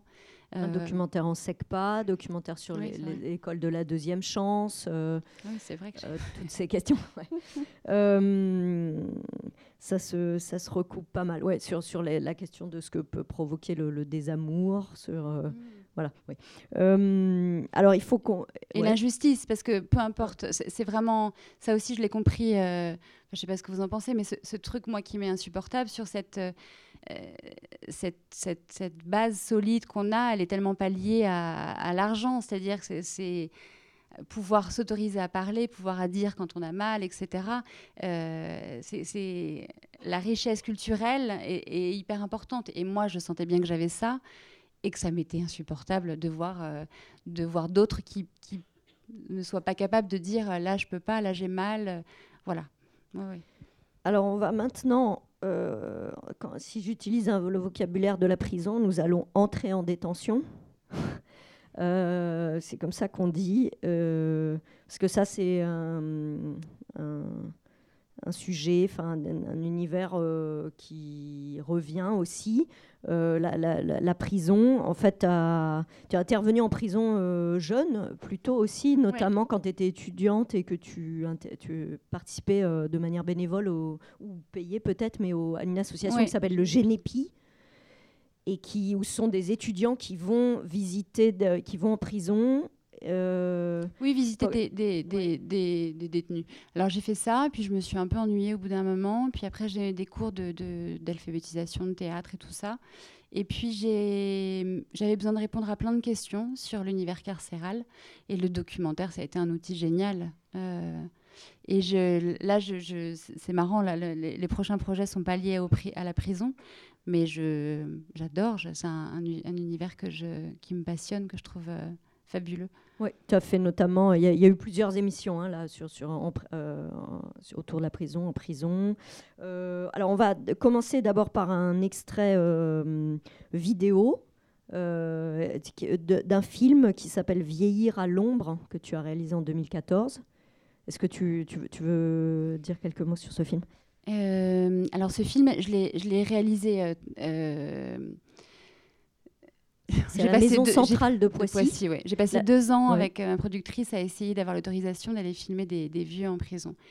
La, la question de la vieillesse m'intéressait vraiment beaucoup. Qu'est-ce qu'on fait de nos vieux? Qu'est-ce qu'on fait de la longue peine, etc. Et on n'avait pas les autorisations. On avait une dame formidable euh, que tous les documentaristes connaissent euh, à l'époque, qui était une dame de la communication qui raccrochait presque quand on lui parlait de, de vouloir du désir, de nos désirs de faire des documentaires en prison. Enfin bref, c'était un cauchemar. Et, hum, en même temps, euh, avec Marianne Yeli, on n'a pas lâché. On est allé euh, après voir les députés, etc., jusqu'à ce qu'il y ait un changement de, gouvernement qui nous a été favorable. Et donc, on a, eu l'autorisation, mais seulement au bout de deux ans. Comme j'avais pas l'autorisation et que j'avais pas du tout envie de, rester sans rien faire, je voulais absolument aller faire des ateliers euh, là-bas. J'ai eu l'autorisation du directeur de prison de Poissy.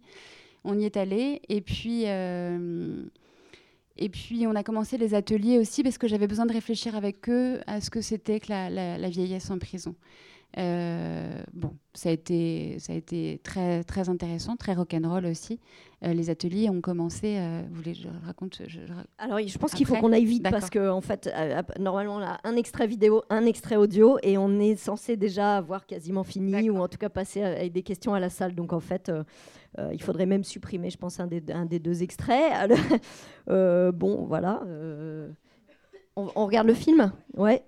Donc là, juste pour préciser, donc la centrale de Poissy, c'est donc une, une prison qui accueille des, des détenus longue peine qui- de 10 ans et jusqu'à perpétuité. hein, c'est ça? Oui, tout à fait. Ça dure 7 minutes 30.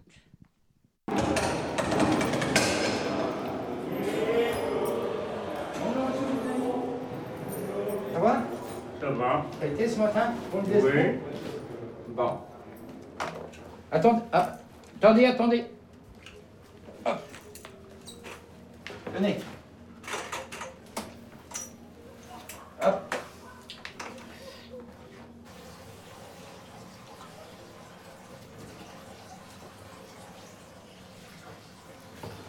Voilà, prenez ça, on va l'enlever.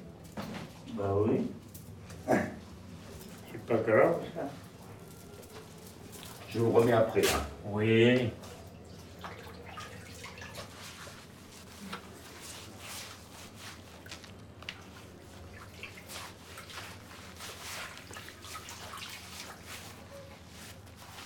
Ça va?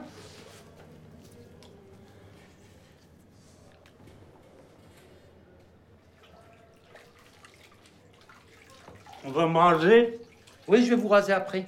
D'accord.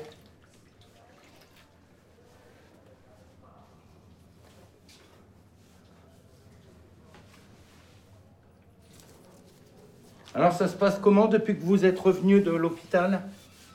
Ah ben, ça- ça va bien. Ça va bien? Oui, oui.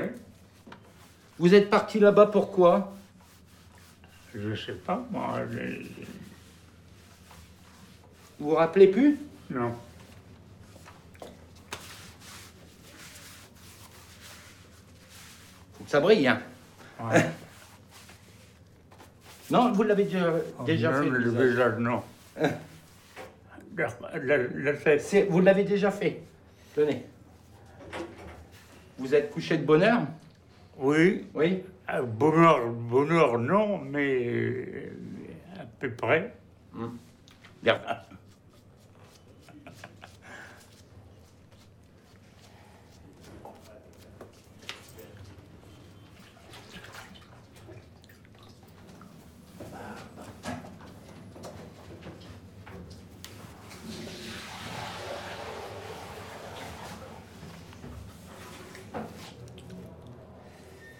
Voilà. Je vois pas clair. Attendez, il faut euh, que je mette bien. Ouais, je vois pas clair. La vue, elle a baissé Ouais, C'est pour ça on va reprendre, je vais voir avec ma collègue. oui, oui. Hein?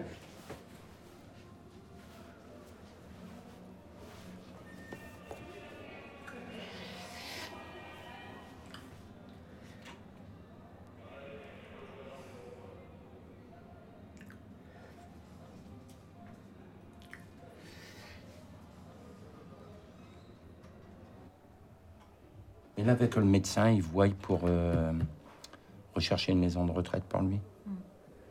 Parce que les maisons de retraite du coin, forcément, euh, ils refusent, quoi. Mhm. Donc, effectivement, pour les placer, ça reste très difficile. Même pour, euh, pour son repas, tout, on peut pas le surveiller. Voir s'il mange bien ou. On n'est plus là, nous, après.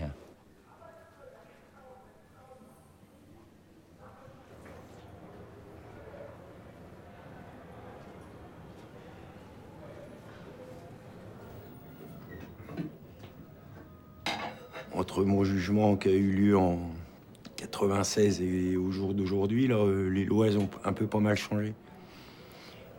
Le dernier gouvernement, pour citer de nom, l'autre il a fait en sorte que les lois changent euh, dans la répression. Quoi.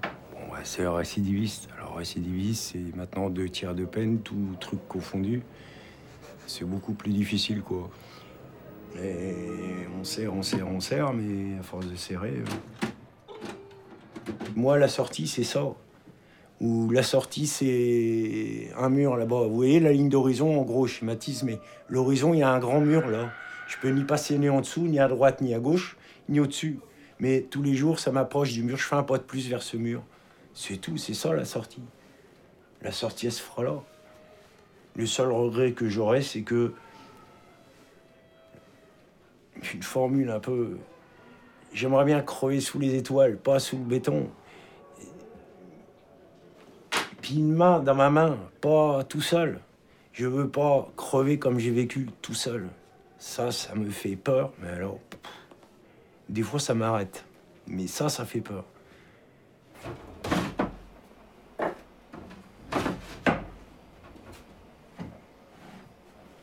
Mon arrestation, je m'étais barré. J'avais les flics aux fesses, c'était sur le bord de la Loire. Euh, J'avais pas d'armes sur moi. Euh, Il y a un moment, je courais euh, pas sur la plage, mais presque. Il y avait les flics qui cavalaient derrière, il y en avait d'autres qui arrivaient là-bas. Puis je voyais les machins là-bas. Je me suis baissé pour prendre un bois comme si c'était une arme. Je m'étais retourné en levant pour me faire allumer. Et puis non, ils n'ont pas tiré. Ils m'ont serré. Garde à vue, le soir, je me dis, je m'en fous. Ce soir ou demain, je passe devant le juge, on me collait en, en- maison d'arrêt. Le soir, je m'accroche. Pour moi, c'était ça. Parce que sinon, j'aurais jamais. Ça se serait jamais. Pour moi, ça, ça pouvait plus s'arrêter. Donc, à partir de là, euh, fallait que j'en termine. Seulement, un truc nouveau, la première fois que je voyais ça, c'est le jour où, où je suis passé par la maison d'arrêt. On nous donne euh, bon, le pactage. C'était encore un peu la tenue pénale, ça changeait que un peu après, tenue pénale, tout ça, tout ça. Et une feuille de papier sur le quoi il y avait des horaires de, de descente en promenade euh, pour les infirmeries, pour tout ça. Et il y avait psychologue. Je dis, tiens, au moins avant de m'accrocher, je saurais pourquoi j'ai fait tout- toutes ces conneries. Et je, je comprendrai un peu mieux, quoi. Et du coup, je me suis inscrit là et j'ai démarré un peu comme ça. Ça fait pratiquement. euh, il m'a fallu 14 ans, 14, 15 ans pour en arriver là où je voulais en arriver, savoir, à savoir euh, qu'est-ce qui m'avait poussé à ça, pourquoi j'avais fait ça et à qui, et c'est ça, la totale, quoi. Comme j'avais une tumeur, quoi, là-dedans, je l'ai enlevée, je l'ai mise à côté, quoi. Seulement, il n'y a rien. La vie, elle a passé. euh, la vie, elle a passé. Des gens que je connais, c'est plus ou moins dehors euh, des proches ou pas. hein. Ils sont morts euh, ou pas. Il n'y a rien qui. A rien qui remplace. Rien. Après, on est condamné. Ok, il faut faire son temps. Ok, il faut payer. Ok, il faut. Ok, ok, ok. Faut en baver. Ben, j'en aurais bavé. Ok, je, j'ai rien contre ça. Hein, c'est pas.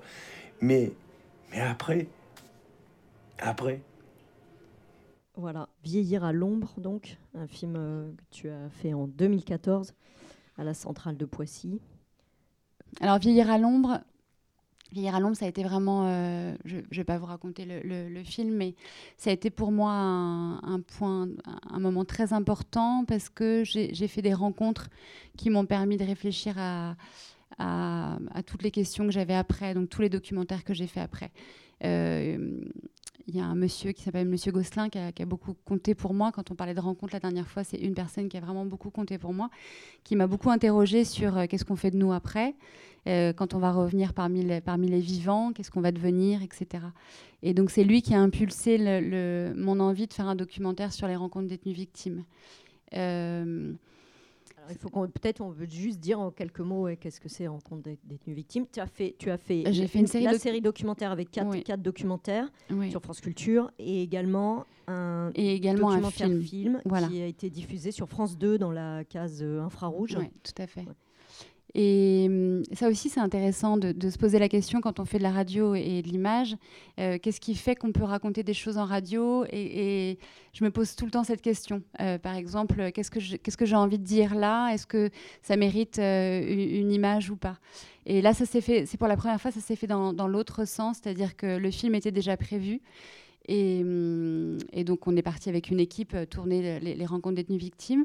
Et par ailleurs, avec euh, la réalisatrice euh, Angélique Thibault, réalisatrice radio, on, s'est posé la question de ce qu'on pouvait apporter de différent. Ça, ça a été hyper intéressant aussi de travailler sur les deux, univers différents parce que du coup, on a mélangé plein de choses. On a mélangé des voix, on a mélangé plein de choses et on a aussi mélangé des temporalités, ce qui n'est pas possible euh, sur le film. Et donc ça, c'était pour moi très, très formateur. Euh, je, fais complètement une aparté, mais je trouve que quand on fait du documentaire aussi, il y a, y a un truc qui est très important c'est de rencontrer sa famille de documentaire. Je sais pas comment, comment on peut dire ça. Euh, par- pardon de dire ça, mais je trouve ça vachement important parce que c'est tous ces sujets-là. euh, euh, peu importe que les gens en aient un peu ras-le-bol, qu'on parle de sujets tristes, etc. Moi, en tout cas, ils me rendent pas triste et j'ai envie de, continuer à en parler. Mais en tout cas, ces, sujets-là, ils peuvent grandir quand ils sont, que ce soit à la radio ou à la télé. Ils peuvent grandir quand ils sont réalisés, bien réalisés. Et, justement, Angélique Thibault, avec qui je travaille depuis, depuis plusieurs années, euh, ou Laurent Benaïm, en fait, c'est- c'est pour moi très important d'avoir des gens sur qui, euh, c'est ça une famille documentaire, c'est-à-dire des gens avec qui on n'a pas besoin de parler, des gens avec qui on se relaie intellectuellement et, et créatif. Enfin, on est dans la création, mais pas au même endroit et pas au même moment. Euh, et du coup, on peut aborder des sujets graves aussi parce qu'on est dans une énergie euh, très, parce qu'on a envie. En fait, on y croit, on a envie, et, du coup, c'est très positif. Moi, c'est très rare que je, sub- je subisse le sujet, en fait. Euh, typiquement, les, forces de l'ordre, ça a été très très pesant à plein de moments euh, parce que c'était très dur ce qu'on entendait. Et, grâce à la, réalisation radio, on on j'ai eu l'impression moi de- il y avait des moments où on saturait complètement. Il y avait quelque chose de, très léger en fait avec la, création. Et c'est aussi ça le documentaire, je trouve. On peut aborder des sujets graves, euh, mais, la création fait que du coup, on, l'aborde différemment. Et j'espère qu'on le transmet du coup différemment. C'est-à-dire qu'on entend les choses différemment. Et la série documentaire que l'on a fait sur les rencontres détenues victimes, on a fait des entretiens avec. C'est en euh, ligne, hein, ça, tout, tout, tout ce qu'on a, hein, on peut écouter ce- ces documentaires en ligne. Avec Angélique, euh, on a fait des entretiens que je- jamais j'aurais pensé faire dans ma vie, c'est-à-dire euh, avec des, des- on a eu des rencontres complètement délirantes, moi qui me marqueront à vie sur, voilà, sur justement sur euh, une, une personne détenue qui, euh, qui, qui, on peut même plus parler tellement qu'on est halluciné de tout ce qu'on entend. Et effectivement, on est obligé, en sortant, de se dire, il y a l'acte et il y a l'homme. Bon voilà, c'est tout- toutes ces questions qui, ont moi qui, ont, qui, sont pour moi euh, un des trucs les plus importants de, de, de- ma recherche documentaire, c'est-à-dire euh, séparer l'acte de l'homme. Voilà, dans tous ces sujets-là, dans Vieillir à l'ombre, j'ai beaucoup lutté pour euh, que dans Vieillir à l'ombre, on n'entende pas la, raison pour laquelle ils étaient en prison. Euh, ça a été compliqué parfois, évidemment, les gens, ils ont envie d'entendre le côté un peu sensationnel de euh, la personne qui a violé deux personnes ou euh, la, la personne qui a tué trois personnes. C'était pas le sujet. Là, le sujet, c'était vraiment le vieillissement en prison et le sens de la longue peine. C'est ça qui- qu'il fallait interroger. Voilà, je suis complètement partie dans tous les sens, mais merci en tout cas, merci beaucoup.